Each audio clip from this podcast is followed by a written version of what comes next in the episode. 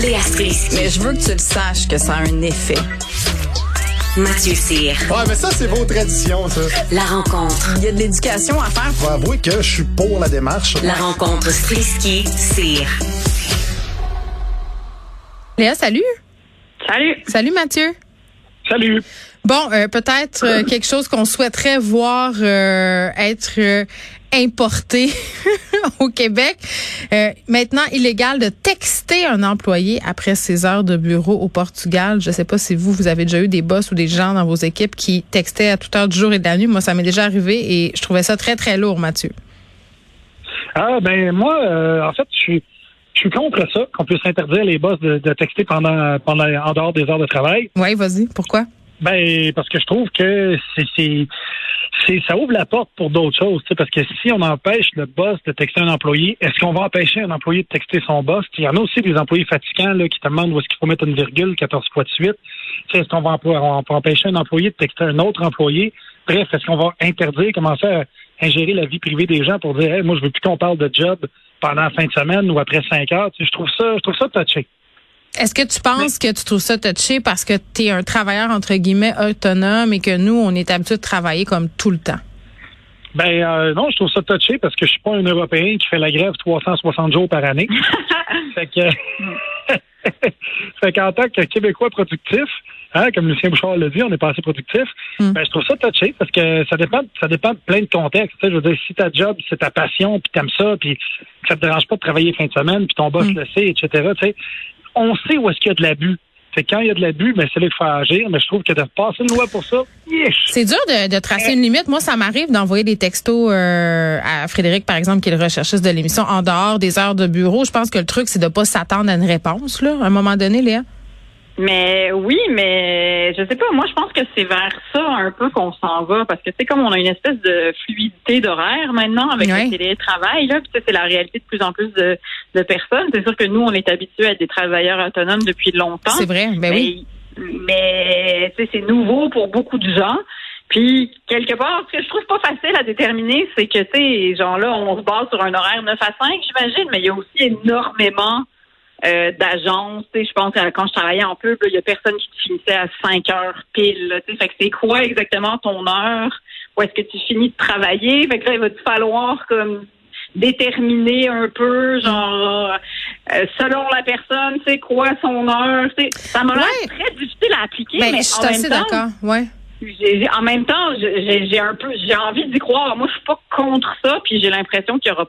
Je vois pas trop ça va être quoi la dérive qui va arriver. C'est juste que j'ai l'impression qu'au cas par cas, ça va être quelque chose qui est difficile à gérer. Oui, mais tu as raison. Puis en même temps, moi, je me fais la réflexion suivante. Je me dis, euh, tu le, le cellulaire a donné euh, lieu à cette situation-là. Là, on est rejoignable partout et en tout temps. Ça nous a donné de la liberté.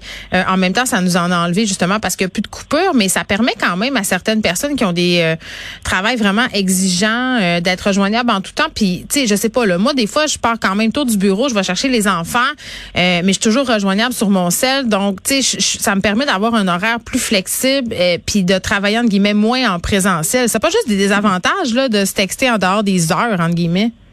non, Ouais, mais ça, moi, je euh, trouve que- Attends, ouais, vas-y, Mathieu. Vas-y, Mathieu. Ben, je trouve, je trouve que ça ramène un peu en arrière, justement. Tu sais, s'ils font ça, ben, il faudrait qu'on travaille du bureau de 9 à 5, puis quand on part, dès que tu vois plus la personne, tu plus le droit d'y parler.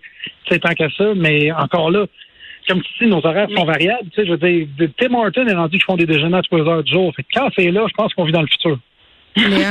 Mais, mais c'est euh, l'affaire, c'est que je pense que ce qu'ils essayent de freiner, puis ça, c'est ce qui est louable, c'est qu'il y a une espèce de course à la productivité Ben oui. constante. Ou est-ce que quelqu'un qui est l'employé, qui est toujours joignable, qui par exemple n'a pas d'enfant, qui n'a pas le même horaire, que lui, ça ne dérange pas de, tra- de commencer à travailler plus tard dans la nuit ou je sais pas quoi, tu sais, parce qu'après toi, tu deviens un peu l'employé modèle parce que quelque part, tu es toujours disponible. puis il y a d'autres C'est mal vu euh, de mettre ses limites, hein. C'est C'est ça, mal vu de dire écrivez-moi pas, puis je suis avec mes enfants, puis je suis pas disponible.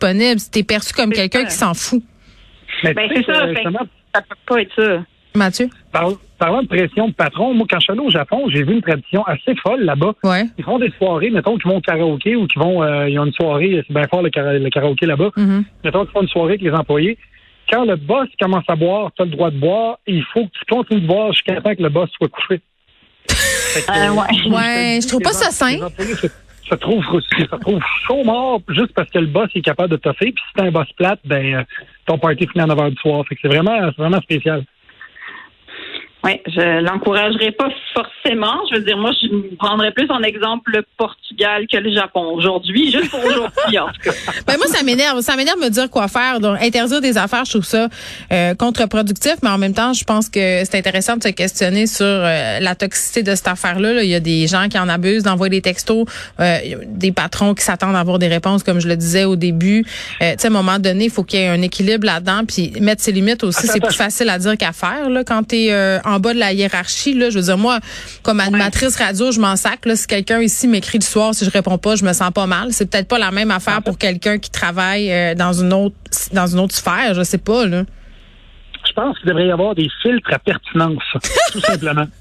OK. Dans, ton, dans ton cell, mettons que tu as soit un texto, puis si tu vois que c'est complètement inutile, Mm. paf, ça l'efface tout seul, puis t'as pas besoin d'y aller. Mon Dieu, il y aurait beaucoup de textos qui disparaîtraient. Oui, puis le monde arrêterait de texto au volant pour dire salut, tu fais. Ah mon Dieu, terrible. Euh, ok, euh, je veux absolument qu'on prenne le temps euh, de parler de ce qui se passe en Colombie-Britannique. Là, je parlais tantôt euh, avec euh, un représentant euh, d'Ouranos là, sur les changements climatiques là-bas. Ils, bon, ils sont particulièrement touchés par ça. Ça s'en vient jusque chez nous. Les images, Léa, quand même, sont à couper le souffle. Là. Il y a des secteurs qui sont complètement à l'écart du monde maintenant. Là. Ben oui, il y a- des routes qui se sont carrément affaissées tellement il y a eu une quantité d'eau. euh, Moi, je regarde ça, je suis traumatisée. Ça me fait penser au déluge du Saguenay. J'ai comme des traumatismes qui remontent. Ah, ouais, Ouais. ouais. Je comprends, je comprends que, que ça fasse ça. Euh, les changements climatiques, c'est mon sujet le moins préféré au monde. Je déteste en entendre parler. C'est toujours quelque chose qui nous menace de plus en plus. Ouais. et on n'arrive toujours pas à comprendre c'est quoi nos prises. Euh, on fait des manifestations de temps en temps. On nous envoie des images choquantes. Il y a, il y a le feu là, il y a des inondations là. Euh, et Ben, je pense en fait que ces images-là, elles s'adressent pas à nous. Hein. Elles s'adressent aux dirigeants des pays qui prennent les décisions par rapport à l'environnement. Ben, et c'est-tu vrai, ça? Parce que moi, j'ai pas l'impression. Moi, j'ai l'impression qu'à chaque fois, je veux dire, c'est fait pour donner l'information, mais aussi, ça fait juste comme nous faire peur, nous terrifier pour l'avenir, pour nos enfants. On a envie de juste fermer la radio ou passer à un Ouais, autre mais tu peux pas vivre dans le déni non plus, Léa, de ce Non, qui s'en vient. pas. Ben non, c'est ça, tu peux pas, mais en même temps, à la fin de la journée, on est tous un peu obligés de continuer notre vie parce qu'on a Mhm. des choses à faire. Mhm. Puis après, ben, on ne sait pas quoi faire. tu sais. C'est que moi, puis moi, je deviens de plus en plus radicale avec ces questions-là parce qu'on a de plus en plus peur et on se sent de plus en plus impuissant. Puis je suis comme, mais pourquoi est-ce que les gouvernements sont pas rendus dans des espèces de mesures de guerre à la Churchill ou à la Deuxième Guerre mondiale qui disait au monde comme, gang, ça va, ça va nous prendre des mesures de Hey là là, les gens qui disent qu'on est dans une dictature sanitaire, euh, ils vont Non, trouver mais- que tu Ouais. te transformes en, en Ouais, mais c'est- dictatrice. simple. tu Mais quand on va les avoir gouvernements font pas ça, c'est parce que Ouais. si, si un- premièrement, ils peuvent pas tous le faire en même temps. Fait que s'ils le font pas tous en même temps, ben là, tu as un gouvernement qui va faire ça, puis là, paf, il va perdre juste tous ses contrats, c'est l'autre qui va ramasser toutes les compagnies, l'autre pays d'à côté. C'est parce- il y en a qui le font. va être plus pesant que le CO2, on n'avancera pas. Ben c'est parce qu'il faut il faut prendre en compte euh, justement que les pays se développent pas à la même vitesse, puis il faut mettre en tout cas les puissances qui sont rendues entre guillemets plus loin. J'aime pas ça dire ça, là, mais qui sont rendues euh, ailleurs euh, dans leur développement industriel, de faciliter la transition de ces pays-là qui ont encore besoin, par exemple, euh, de ces énergies-là ou qui sont encore dépendants euh, de des procédés très très polluants. Il faut mettre de l'argent là-dedans en, en transition. Puis le gars d'Uranus, ce qu'il me disait tantôt, c'est qu'il fallait aussi mettre de l'argent pour euh, s'adapter à ces changements-là. Il me parlait des normes de bâtiments qu'il faudrait construire nos maisons dans l'avenir en tenant compte qu'il allait y avoir des événements météo qui sont un peu intenses. Là. Euh, ça, il n'y a pas de retour en arrière en passant la gang. Là. On va être là-dedans. Là, il va faire chaud, il va faire frais, il va faire chaud, il va faire frais, il va venter, il va neiger, il va pleuvoir. Mais, mais sauf que, tu sais, je trouve que la pandémie est le meilleur exemple pour ça, parce que Ben ça oui. nous montre à quel point nous, on est bien dans nos pays riches avec nos vaccins puis nos troisièmes doses. Mais techniquement, tant que le vaccin, au- euh, tant que le virus est aussi dans les pays qui n'ont pas accès au vaccin, Mais il il va muter. est encore là, tu sais, il est encore là. Fait qu'avec les pays qui sont sous-développés ou qui sont en développement, c'est pareil, les gros pays riches doivent faire quelque chose parce qu'on a tous le même air. En tout cas, je suis fâchée, gang. Mathieu. Bon, sur ça, je vais aller prendre l'avion cette nuit. C'est-tu vrai? tu te sens-tu mal? T'achètes-tu des arbres quand tu prends l'avion? Mais pour vrai, je veux le faire euh, au printemps prochain. Puis là, je le dis en ondes, justement, pour, euh, pour me lier Oui, les. Pour t'engager à la face du monde. M'engager. Mais je veux pas en acheter. Je vais aller les, les, les, les, euh, les mettre, les, les, planter les toi-même? planter moi-même. Ok. Ah. Fait que, parce que je trouve que, tu sais, donner 5000 pièces c'est bien beau, là, mais tu sais, tu fais juste donner 5000 pièces puis c'est déductible d'impôts, puis tu sais, il y a tout le temps quelqu'un quelque part qui va chialer de, ah, il sent en crise dans le fond, sauf que si tu y vas tout seul avec tes bottes de pluie dans le fin fond de la Gaspésie, planter 6000 Ouais. arbres. Puis là, tu le mets sur Instagram, puis ça te fait plein de capital de sympathie, donc ça se monétise aussi, Mathieu. Hein? Tu vas-tu le faire en cachette? S'il y a plusieurs personnes qui mais non. non, qu'est-ce que tu penses? C'est sûr, moi j'écris un livre là-dessus. Là. Ben, c'est ça. Ah ouais, ça va être les danses TikTok. Penses-tu que je le sais pas? Mais non, mais c'est mieux que rien quand Ben même. oui, ben oui, je le taquine, là.